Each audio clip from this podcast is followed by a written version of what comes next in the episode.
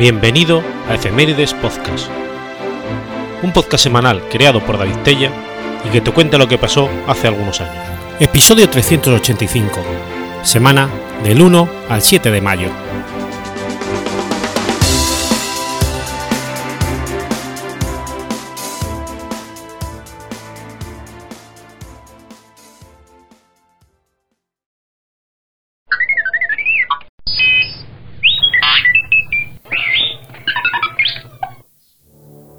1 de mayo de 1555. Muere Marcelo II. Marcelo II, de nombre secular Marcelo Cervini de Spaccioli, fue el Papa número 222 de la Iglesia Católica en 1555. Su pontificado apenas duró tres semanas.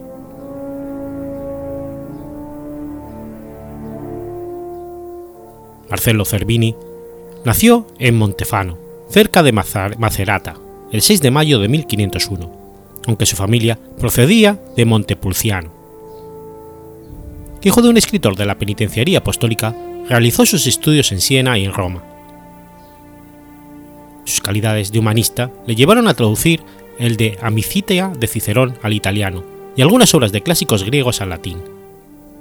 Esto le valió la amistad de algunos humanistas italianos, entre otros Sadoleto, Seripando Lipomano y Vettori. Por todas estas circunstancias, tenía abiertas las puertas de Roma, aunque fue acogido por el cardenal Farnese. Cuando éste es elegido papa, le nombra su secretario y le encomienda la educación de su sobrino, el cardenal Alejandro Farnesio, convertido pronto en el cardenal Nepote bajo Julio III. Marcelo Cervini es nombrado secretario privado y consejero del cardenal Alejandro Farnesio. En 1539 le acompañó en su legación al emperador Carlos V. Por entonces fue nombrado administrador de la diócesis de Nicastro y poco después de la de Regio Emilia. El 10 de diciembre de 1539 era nombrado cardenal, del título de Santa Cruz de Jerusalén. Por entonces viaja a Bruselas, donde se detendrá hasta septiembre de 1540, seriamente preocupado por ideales de reforma y por la situación en Alemania. En 1541 acompañó al Papa a la entrevista con el emperador, y en el 43 fue legado ante el mismo emperador, y un año más tarde nombrado obispo de Gubbio. Su hora más alta sonó cuando fue nombrado uno de los tres legados pontificios en el recién inaugurado Concilio de Trento, donde defendería los intereses papales frente a los del emperador Carlos V. Interesado en las cuestiones dogmáticas, no aceptó el deseo del emperador de ocuparse preferentemente de los problemas de la reforma, lo que le supuso que el emperador lo excluyera como candidato al papado. Suspendido el concilio, volvió a Roma, ocupándose de la organización de la Biblioteca Apostólica, cuyos fondos amplió con volúmenes latinos, griegos y hebreos, participó en las tareas del recién nacido Santo Oficio, en el grupo de cardenales inquisidores bajo Paulo III y Julio III. Por haberse atrevido a afear la conducta nepotista del Papa, acabó abandonando Roma y retirándose a su diócesis de Gubbio. Justamente entonces, en el cónclave, de abril de 1555, fue elegido papa. Los cardenales habían entrado en el cónclave el día 5 y él les habló el 9 por la tarde e inmediatamente después se produjo la elección de Cervini.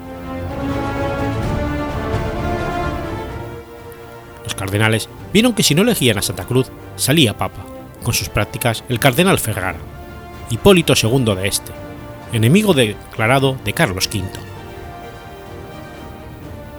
El otro candidato, el cardenal Farnesio, era proclive al rey de Francia y enemigo declarado del emperador, elegido papa tras cuatro días de deliberación del cónclave, mantuvo su nombre de nacimiento.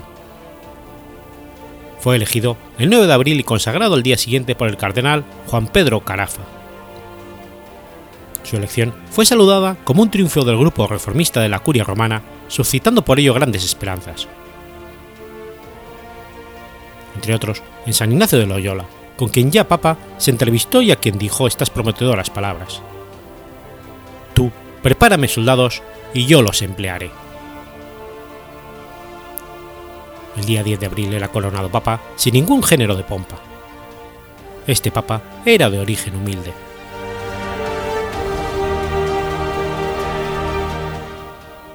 Apenas elegido, Marcelo II mostró el sincero ánimo reformador que poseía, pues comenzó suprimiendo los festejos romanos que seguían a la coronación del Papa.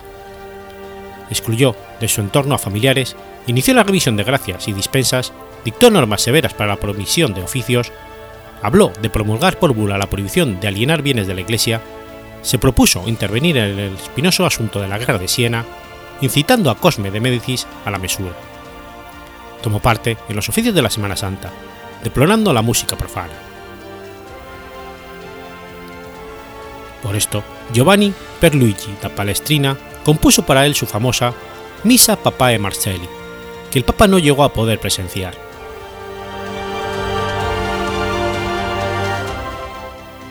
La mañana del 30 de abril de 1555 sufrió un infarto y entró en coma, muriendo esa misma noche. Su breve pontificado, de tan solo 22 días, le impidió emprender las reformas necesarias para que la Iglesia afrontara los problemas luteranos y anglicanos que dividían el cristianismo. Las profecías de San Malaquías se refieren al Papa Marcelo II como frumentum florcidium, el trigo marchito, cita alusiva a que en su escudo de armas predominaba el color trigueño y a que su precaria salud solo le permitió un cortísimo pontificado.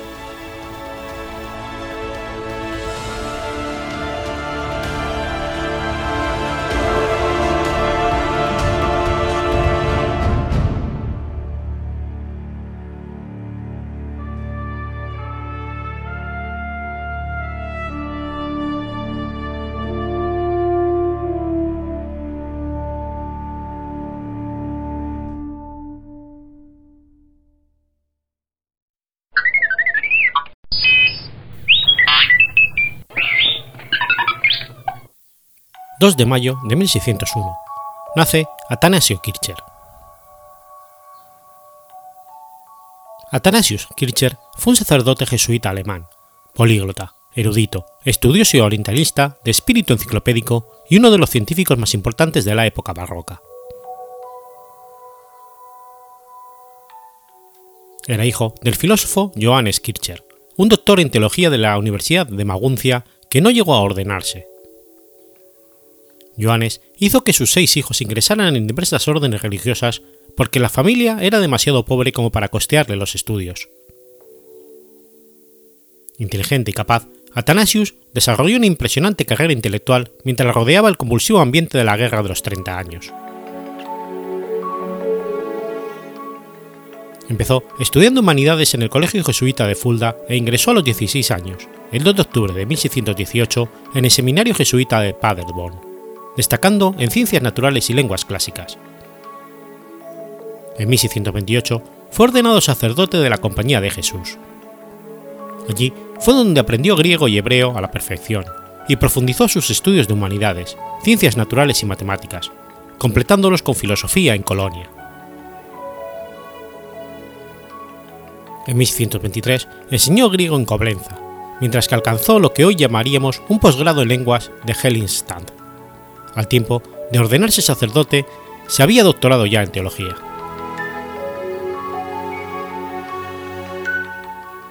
Viajó por Europa hasta instalarse en Roma, de la que ya no se movería hasta su muerte, con la excepción de un importante viaje a Nápoles, Sicilia y Malta a fin de estudiar el vulcanismo. En 1638 estudió el estrecho de Messina, donde atrajo su atención el ruido subterráneo en Trapani y Palermo, estudió los fósiles de elefantes antidiluvianos o mamuts. Estudió las erupciones del Etna y del Stromboli y la terrible erupción del Vesubio en 1630. Cuando preparaba su vuelta a Nápoles, le sorprendió el terrible terremoto que destruyó la ciudad de Eufemia. Como el mismísimo Plinio el Viejo del año 79 después de Cristo, descendió con una cuerda al cráter del Vesubio para determinar las dimensiones exactas del mismo y su estructura interna. Todos estos trabajos dieron lugar a su obra El mundo subterráneo. Además del vulcanismo investigó el magnetismo, la luz y los fenómenos a ellos asociados. inventó el modelo que se considera más perfecto de esta última máquina, así como el arpa eólica, un instrumento musical de cuerda que sonaba solo con el paso de las corrientes de aire. Consiste en una caja de resonancia rectangular, larga y angosta, sobre la que se extienden 12 cuerdas para guitarra. Se fijan a clavos sin cabeza en un extremo y a pasadores de afinamiento en el otro y se sitúa en una ventana para que al fluir una corriente de aire fuerte sobre las cuerdas produzcan unos sonidos etéreos que varían sus tonos musicales con la intensidad del viento, a la manera del rey David, quien situaba el arpa a la cabecera de su cama para obtener este resultado.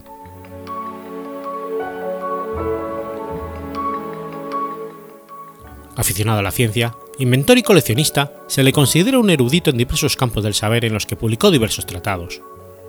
El estudio del chino, la escritura universal o el arte de cómo pensar. Una de sus invenciones que nunca funcionó fue una máquina de movimiento perpetuo, que por medio de imanes conseguía el presunto movimiento aparentemente eterno de una flecha de hierro situada en el centro del artefacto.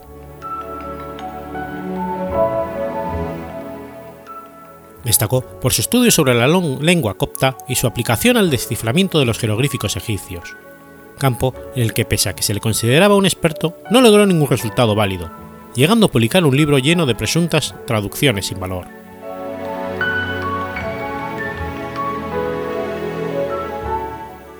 Su fama como experto en jeroglíficos movería a uno de los primeros propietarios del manuscrito Bonich, Georgius Marchius, a pensar en, que, en él como el único capaz de interpretar sus extraños caracteres escribió una carta en 1637 en el que le pedía que estudiara el texto y tratara de hallar una solución al problema. Esta primera carta se ha perdido, pero no parece que Kircher le haya dado ninguna importancia o obtenido ningún resultado digno de, de mención.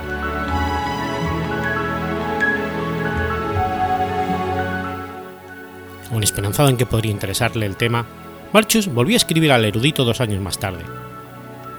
Esta segunda carta reitera el pedido de que se ocupara del manuscrito que él le remitiría aprovechando el viaje de algunos religiosos amigos de Barchus desde Praga hasta Roma. Tampoco hubo respuesta a este segundo llamamiento.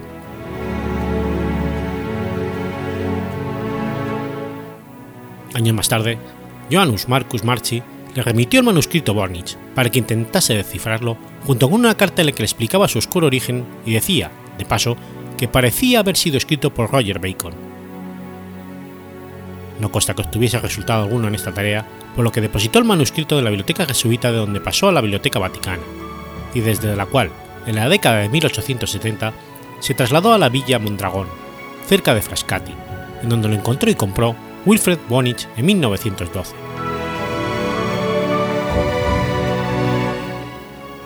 En su obra del año 1671, Ars Magna Lucis et Umbrae, describe varios artilugios relacionados con la luz y las sombras, entre ellos varios diseños de relojes solares fue una de las muchas contribuciones del siglo XVII a la nomótica.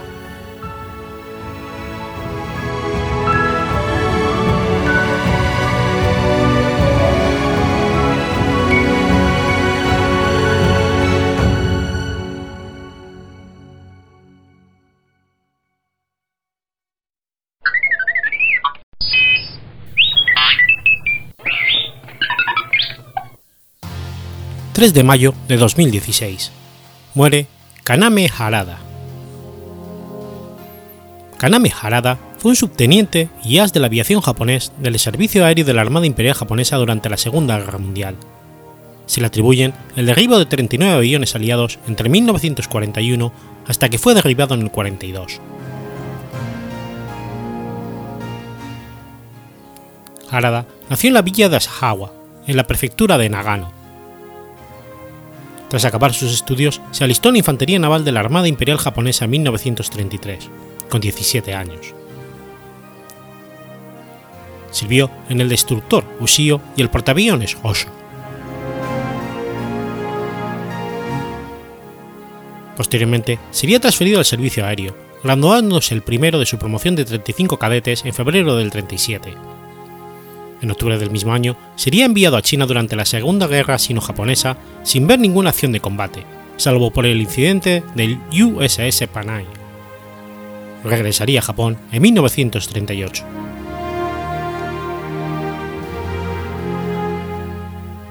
Al estallar la Guerra del Pacífico, Arada pilotó un Mitsubishi A6M0 y estuvo asignado al portaaviones Soryu, formando parte de la primera flota aérea. Tomaría parte de la flota durante las primeras operaciones de los meses iniciales de la guerra. Durante el ataque a Pearl Harbor, el 7 de diciembre del 41, formó parte de la patrulla aérea de cobertura sobre la flota de ataque sin entrar en combate. Durante el bombardeo de Darwin, el 19 de febrero del 42, sirvió como escolta para los bombarderos. Un mes después, tomaría parte en la incursión del Océano Índico, derribando tres aparatos británicos sobre Colombo, el día 5 de abril. También afirmó que había derribado otros dos como probables y cuatro días después derribaría dos bombarderos Bristol Belheim, también británicos, que intentaban atacar a la flota japonesa. En la batalla de Midway, Arada derribó a tres, de 3 a 5 aviones estadounidenses.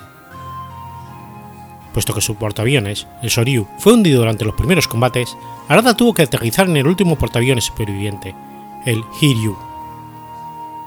Mientras se encontraba en el aire, presenció el hundimiento de este, teniendo que aterrizar en el mar. Posteriormente, sería recogido por el destructor Makigumo.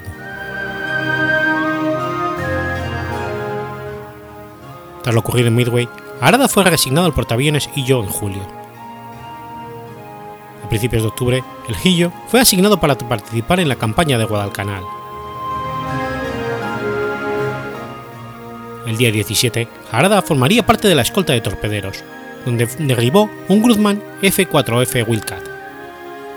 Sin embargo, el cero de Harada también sufrió graves daños, teniendo que hacer un aterrizaje forzoso cerca de la bahía de Recata, en la isla de Santa Isabel. Más tarde, sería recogido de vuelta a Japón por un barco hospital.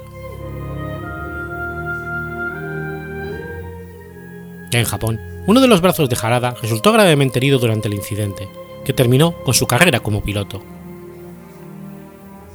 Tras recuperarse, sirvió como instructor de vuelo para posteriormente, en los meses finales de la guerra, entrenar a los pilotos kamikazes. Al acabar la guerra, Harada ostentaba el grado de subteniente y unas 8.000 horas de vuelo.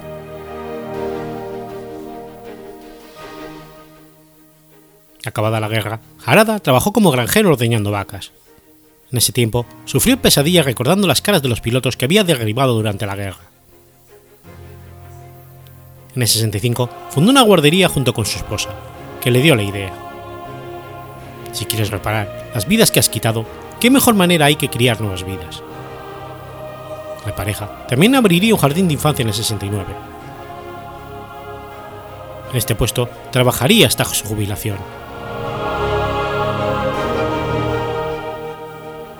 Viajó al Reino Unido y Estados Unidos para reunirse con algunos de los aviadores estadounidenses y británicos con los que había luchado, incluido el estadounidense James Foss, que se cree fue el piloto que derribó su avión. Desde el 91, año del 50 aniversario del ataque a Pearl Harbor, Harada comenzó su actividad contra la guerra. Comenzó a dar charlas públicas sobre sus experiencias de combate y la necesidad de evitar guerras después de escuchar a jóvenes japoneses discutiendo sobre los bombarderos que tuvieron lugar durante la Guerra del Golfo, como si formara parte de un videojuego. En marzo del 2015 salió en Japón un documental que cubre la vida de Harada. Harada falleció el 3 de mayo de 2016 en Nagano. Se cree que fue el último piloto de combate japonés superviviente que había participado en el ataque a Pearl Harbor.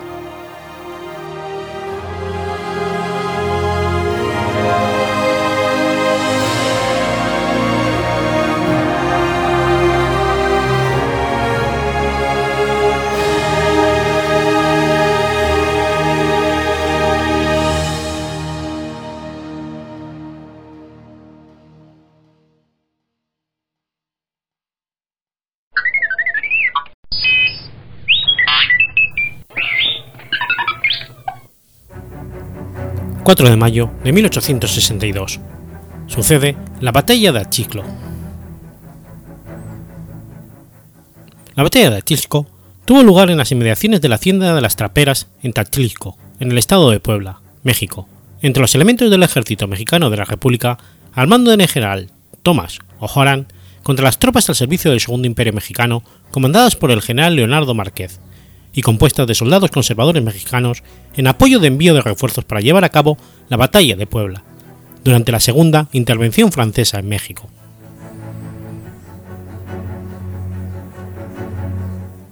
El día 3 de mayo de 1862, el general Zaragoza llegó a la ciudad de Puebla, obteniendo entonces conocimiento de que el día anterior habían arribado a esta población los generales Francisco a la Madrid y Antonio Álvarez, ambos pertenecientes a la gran unidad bajo sus órdenes, con las brigadas de sus mandos respectivos. Zaragoza los había destacado unos días antes hacia los pueblos de Ataclán y Tepeji, de la Seda, para que interceptaran el posible paso hacia Orizaba de la partida reaccionaria que encabezaba el general Leonardo Márquez, de quien se tenía informes en el sentido de que se había internado al territorio poblano con el rumbo de Chetla y tratando de unirse a los franceses. Asimismo, supo también que el mismo día 2 de mayo, por la tarde, había llegado a Puebla el general graduado coronel Tomás O'Haran con una división formada por 1.500 hombres de infantería, caballería y artillería, que el gobierno general le enviaba como refuerzo. Estas tropas, desde finales del mes de marzo anterior, habían andado persiguiendo al general Márquez por los valles de Cuernavaca y Cuantía. El 23 de abril, hallándose en el pueblo de Ozumba, el general O'Horan había informado al Ministerio de la Guerra que aquel general y su partida se habían dirigido hacia el pueblo de Chietla. Posteriormente, el citado jefe republicano recibió la orden de incorporarse con su fuerza al cuerpo del ejército de Oriente, por lo que aquel día 2 de mayo arribó a Angelópolis, posiblemente después de seguir el camino que pasa por entre el Popocateple y el Iztaccíhuatl, y por los poblados de San Nicolás de los Ranchos y Cholula. Con toda esta información, el general Zaragoza tuvo la seguridad de que el general Márquez no había logrado aún reunirse con los invasores, puesto que se lleva con el rumbo de Uzúcar de Matamoros con solo unos 1.500 jinetes, ya que se había separado el general Juan Vicario con cerca de 500 al abandonar el valle de Cuernavaca. Sabía además que el ejército expedicionario francés que venía tras él contaba con 5.500 hombres. Decidió entonces enviar hacia Chiclo al general O'Haran con buena parte de su fuerza para que impidiera el avance hacia Puebla a la partida reaccionaria del general Márquez con su ejército, que ascendía ya a unos 5.500 individuos, se aprestó a librarle al invasor una batalla campal al amparo de los muros de la capital poblana. En Puebla quedó el batallón Reforma, perteneciente a la división O'Haran e incorporado a la brigada del general La Madrid. La mañana del 4 de mayo de 1862, el general O'Haran partió de la ciudad de Puebla rumbo a Chiclo, llevando consigo unos 850 individuos de tropa. Hacia las 9 de la mañana arribaron al pueblo de Cholula y después de almorzar allí reemprendieron su movimiento hacia Chiclo, siguiendo el camino real existente en aquel tiempo, pasando por el pueblo de San Gregorio a Zompa y por los ranchos de Santa Ana a Cozatla de los Molinos.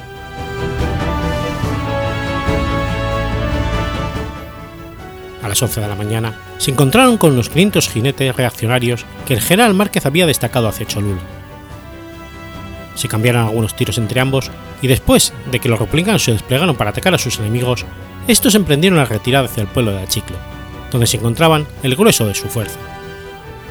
Durante su marcha, fueron perseguidos por los jinetes del general Carvajal, a los que personalmente dirigió el general O'Hara. Pocas horas después, al llegar al puente cercano al rancho de los molinos, donde el camino cruzaba la profunda barranca de márgenes abruptas en cuyo fondo corre el río Alseseca, los reaccionarios se establecieron en él y trataron de disputar el paso a los republicanos. Estos nuevamente se desplegaron, desbordaron la posición enemiga y forzaron el paso del puente a gritos victoriosos de Viva México y mueran los traidores, obligando a sus enemigos a emprender la retirada hasta el pueblo de Achiclo, en cuyos aledaños el general Márquez todavía presentó alguna resistencia. Fue obligado finalmente a retirarse para rumbo a Zuzar con toda su fuerza, dejando abandonadas a Chiclo unas piezas de artillería y otros pertrechos.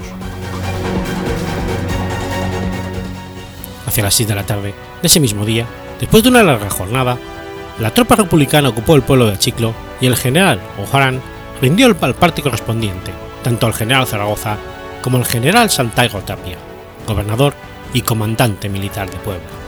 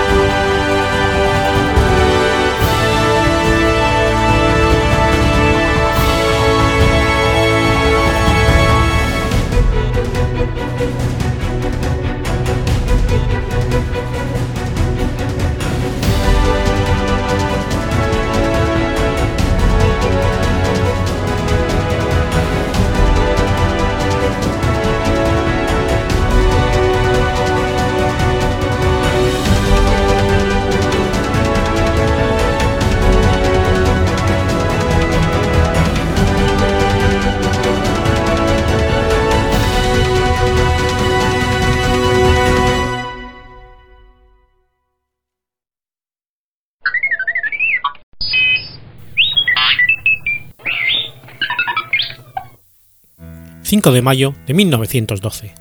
Muere Rafael Pombo. José Rafael Pombo y Rebolledo fue un narrador, escritor, poeta, fabulista, traductor, intelectual y diplomático colombiano. Nació el 7 de noviembre del año 1833 y murió el 5 de mayo en Bogotá, y vivió en un hogar conformado por Lino de Pombo O'Donnell y María y Ana María Rebolledo Tejada, ambos pertenecientes a las familias de la aristocracia de Popayán. Cuando el general Francisco de Paula Santander designa como secretario del Interior y de Relaciones Exteriores a Lino de Pombo, este se traslada con su familia de Popayán a Bogotá, a Bogotá, ciudad a la que Ana María llega con siete meses de embarazo, dando a luz a su hijo Rafael, cuarto hijo de la pareja en la capital colombiana.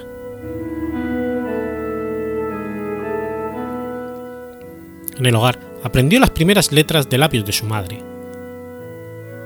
Su casa era un escenario social e intelectual al que acudían grandes exponentes de la política y las letras nacionales como José Eusebio Caro, Nicolás Tanco, José María Rojas Garrido y Carlos Holguín Mayarino.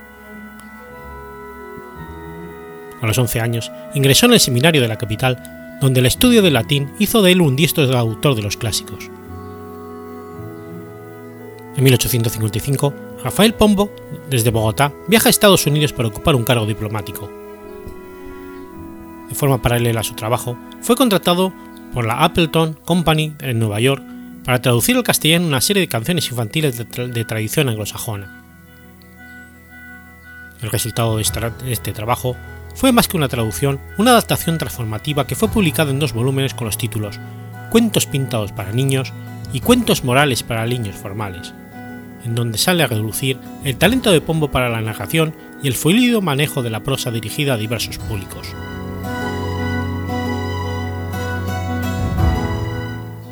Después de residir por espacio de 17 años en Estados Unidos, regresa a Bogotá, donde trabaja como traductor y periodista y funda varios periódicos, entre ellos El Cartucho y El Centro.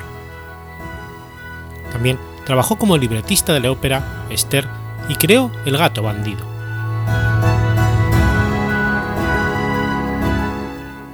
Pesar de su extensa y diversa obra literaria, es recordado principalmente por esta, por esta contribución a la literatura infantil. Entre sus fábulas infantiles más populares están Michi Juan Chunguero, Pastorcita, La pobre viejecita, Simón el bobito, El gato bandido y El renacuajo paseador. Fue premiado en una ceremonia de coronación como Poeta Nacional de Colombia en un homenaje en el Teatro Colón de Bogotá el 20 de agosto de 1905. El 6 de febrero de 1912 reemplazó a Manuel María Mayarino como miembro de la Academia Colombiana de la Lengua, de la que fue secretario vitalicio. Según Antonio Gómez Restrepo, crítico literario y albacea testamental, designado por Pombo minutos antes de su fallecimiento, el escritor tras la ceremonia se recluyó en cama, decayendo su salud progresivamente hasta su muerte el 5 de mayo de 1912. La Ley 87 del 16 de noviembre de 1912 honró la memoria de Rafael Pombo nombrándole Gloria de las Letras Nacionales. Pombo no publicó sus poesías, salvo algunas ediciones por petición de sus amigos. En sus últimos años cumplió y ordenó su producción literaria dispersa en diversos medios impresos de la época y en manuscritos que guardaba entre sus pertenencias. Tras su fallecimiento, su habitación fue sellada y solo, casi cuatro años después, emitida una orden por parte de un tribunal a fin de hacer los inventarios de lo que le dejara, se realizó la compilación de su obra poética.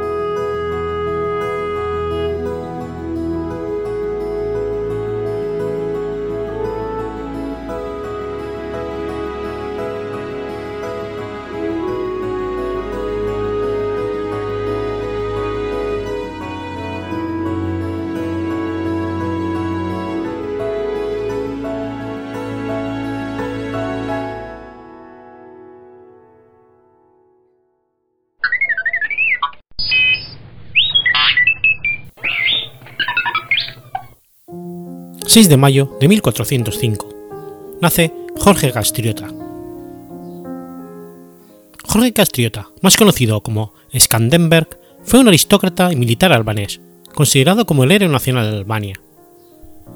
Recibió su apodo de Skandenberg de los otomanos, que significa Príncipe Alejandro.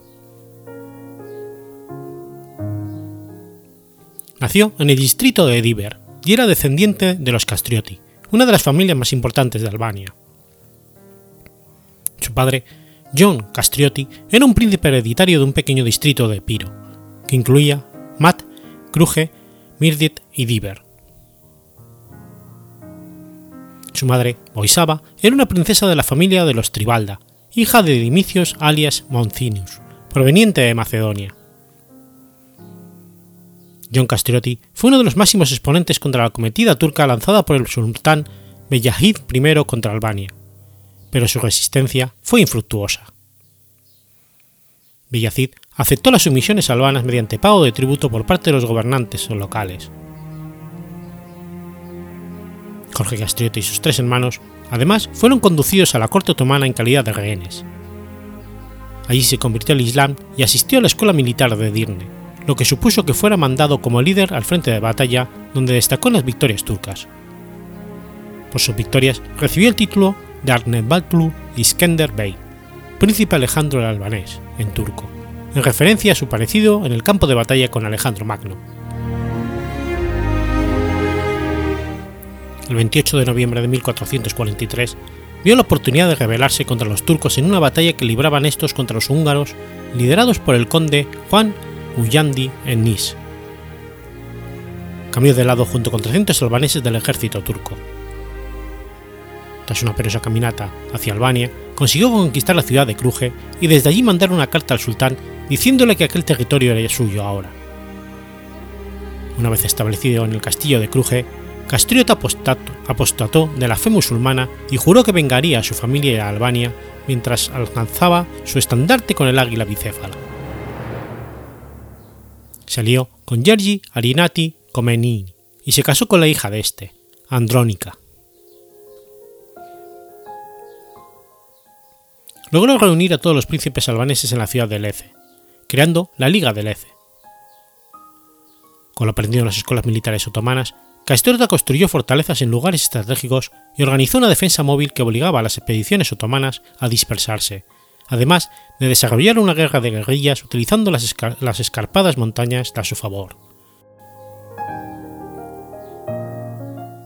Aunque se ha dicho que Castriota participó en la segunda batalla de Kosovo, en realidad nunca llegó. Fueron interceptados por la retaguardia turca en las montañas de Serbia. En dicha batalla, Munyadi mandaba un ejército húngaro, el cual fue derrotado por las fuerzas del hijo del sultán Murad II, Mehmet, aunque produjo gran número de bajas otomanas.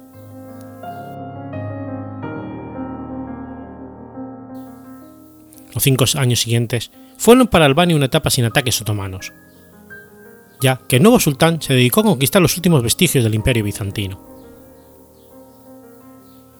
El primer enfrentamiento real entre el sultán Mehmet y Skandenberg fue en 1455 durante el sitio de Berat, siendo una de las derrotas más, más desastrosas del militar albanés. Skanderberg había acosado el castillo de la ciudad durante meses, causando la desmoralización de los turcos.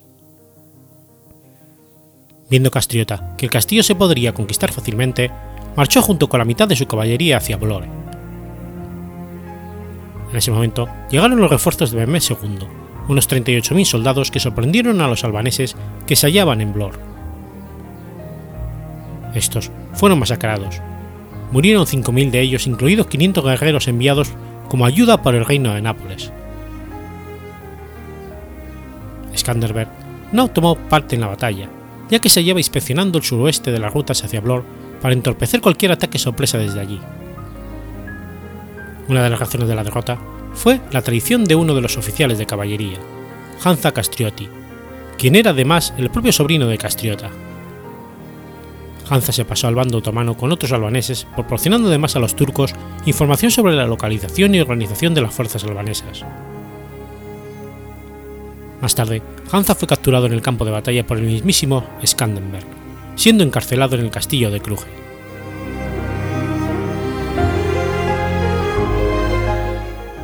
En 1457, un ejército otomano de 80.000 soldados invadió Albania con la esperanza de acabar con la resistencia albanesa de una vez por todas. Este ejército estaba liderado por Isa Beg Ebrenov, uno de los oficiales que derrotó la caballería de Castriota, y por el sobrino de este, Hansa Castrioti. Después de haber enviado, evitado la batalla con los turcos durante meses, Skanderberg atacó a los humanos entre Lece y Kruge en septiembre y los derrotó.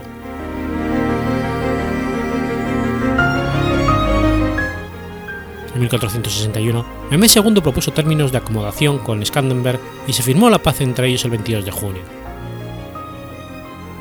Al año siguiente, Skanderberg lanzó un ataque contra los nobles angevinos y sus aliados, quienes habían intentado desestabilizar al rey Fernando I de Nápoles.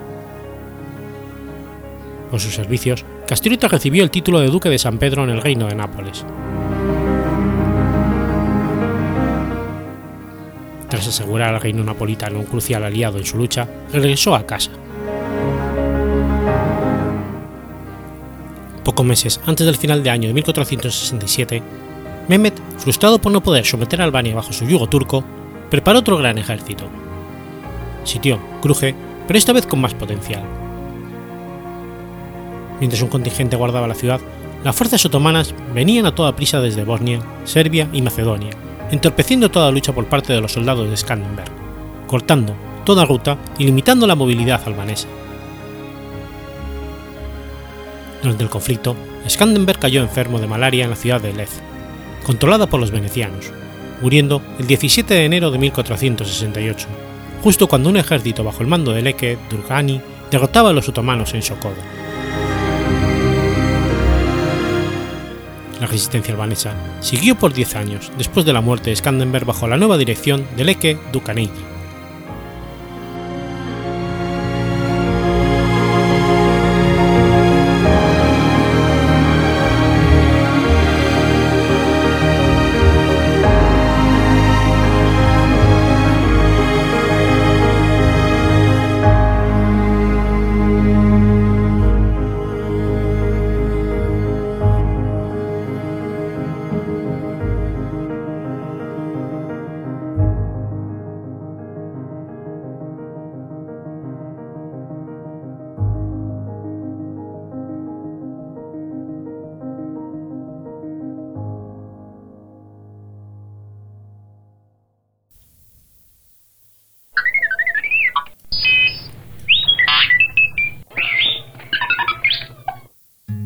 ...7 de mayo de 1915...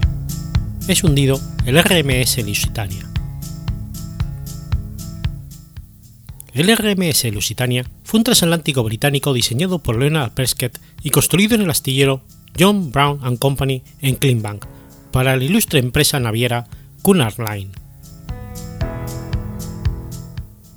El Lusitania fue construido como parte de la competición de la Cunard Line con otras compañías navieras, principalmente alemanas, por el tránsito de pasajeros en el Océano Atlántico. En 1897, el buque alemán SS Kaiser Wilhelm der se convirtió en el barco más grande y lujoso del mundo, y al año siguiente se hizo con la banda azul frente al RMS Capitania y el RMS Lucania de Cunard. Así, Alemania pasó a dominar el comercio de pasajeros en el Atlántico Norte. En 1906 disponía de cinco transatlánticos de cuatro chimeneas en servicio, cuatro de ellos propiedad de la empresa Norddeutsche Lloyd, siendo conocidos como los barcos de la clase Kaiser. Por la misma época, la compañía internacional Mercantile Marine Corporation, propiedad del financiero estadounidense JP Morgan, trataba de monopolizar el comercio de pasajeros mediante la adquisición de varias navieras, entre ellas la británica White Star Line. Principios de siglo, esa empresa había obtenido una gran popularidad por sus nuevos navíos, el RMS Celtic, el RMS Cedric, el RMS Baltic y el RMS Adriatic. En vista de estos acontecimientos, Cunard estaba determinado a retornar a su prestigio. Mediante un acuerdo firmado con el gobierno británico en junio de 1903, la compañía recibió un préstamo de 2.600 millones de libras reembolsable en un periodo de 20 años, para financiar la construcción de dos nuevos transatlánticos, el Lusitania y el Mauritania.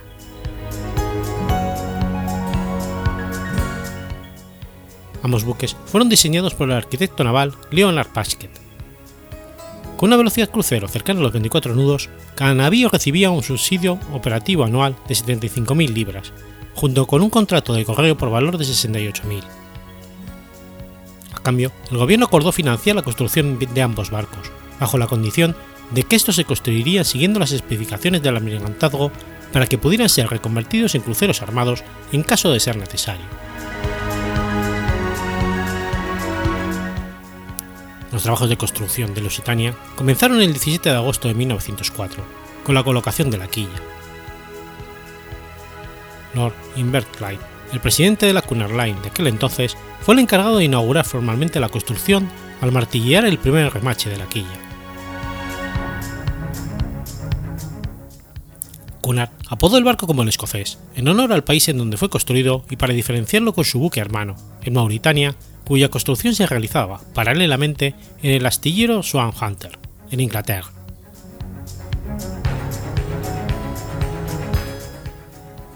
Los detalles finales para los diseños de ambos barcos quedaron a cargo de los diseñadores de ambos astilleros, de forma que tanto Lusitania como el Mauritania difirían en numerosos aspectos, como el diseño de su casco o el de los respiraderos de la cubierta de botes.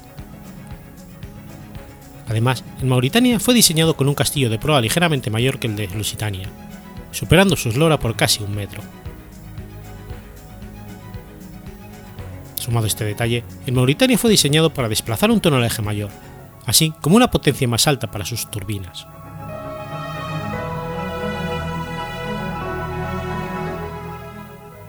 Se tuvo que reconfigurar el pórtico del, astillero de John Brown para poder lanzar el casco de 240 metros de Lusitania a través de la parte más ancha disponible del río Clyde, donde se cruzaba con un afluente. La nueva grada ocupaba el espacio de las dos previas y, construyó sobre pivotes de refuerzo clavados profundamente en el suelo para garantizar que pudiera soportar, de manera temporal, el peso concentrado del gran barco, mientras se deslizaba hacia el agua.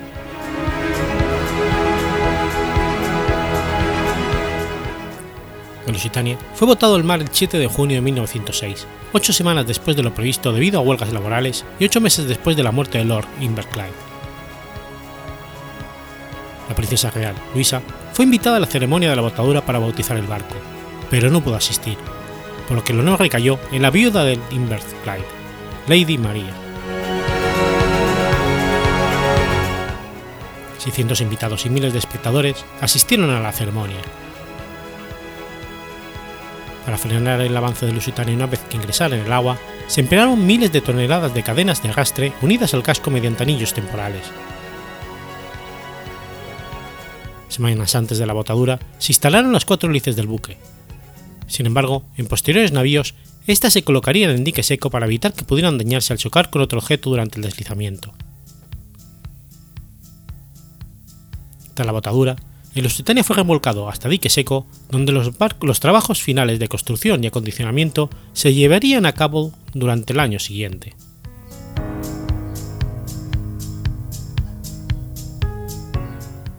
Las pruebas de mar se llevaron a cabo en julio de 1907, organizándose un crucero preliminar para el día 27 con representantes de la Cunard Line, el Almirantazgo, la Cámara de Comercio y el astillero John Brown a bordo del barco.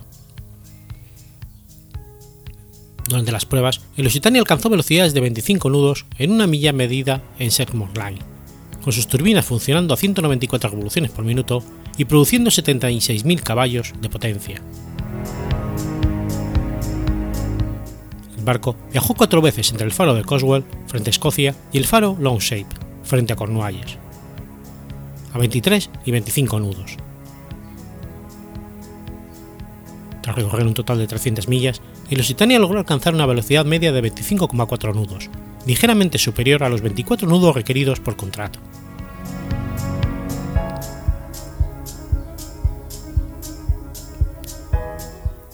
El 7 de mayo de 1915, el Lusitania fue torpeado a las 14 horas frente al faro Old Head en Kinsale, en las costas irlandesas, por un submarino alemán, el SMU-20, comandado por el capitán Walter Springer. En solo unos minutos se había escolado 25 grados, haciendo que fuese muy difícil arriar los botes salvavidas. En tan solo 18 minutos, el buque se había hundido.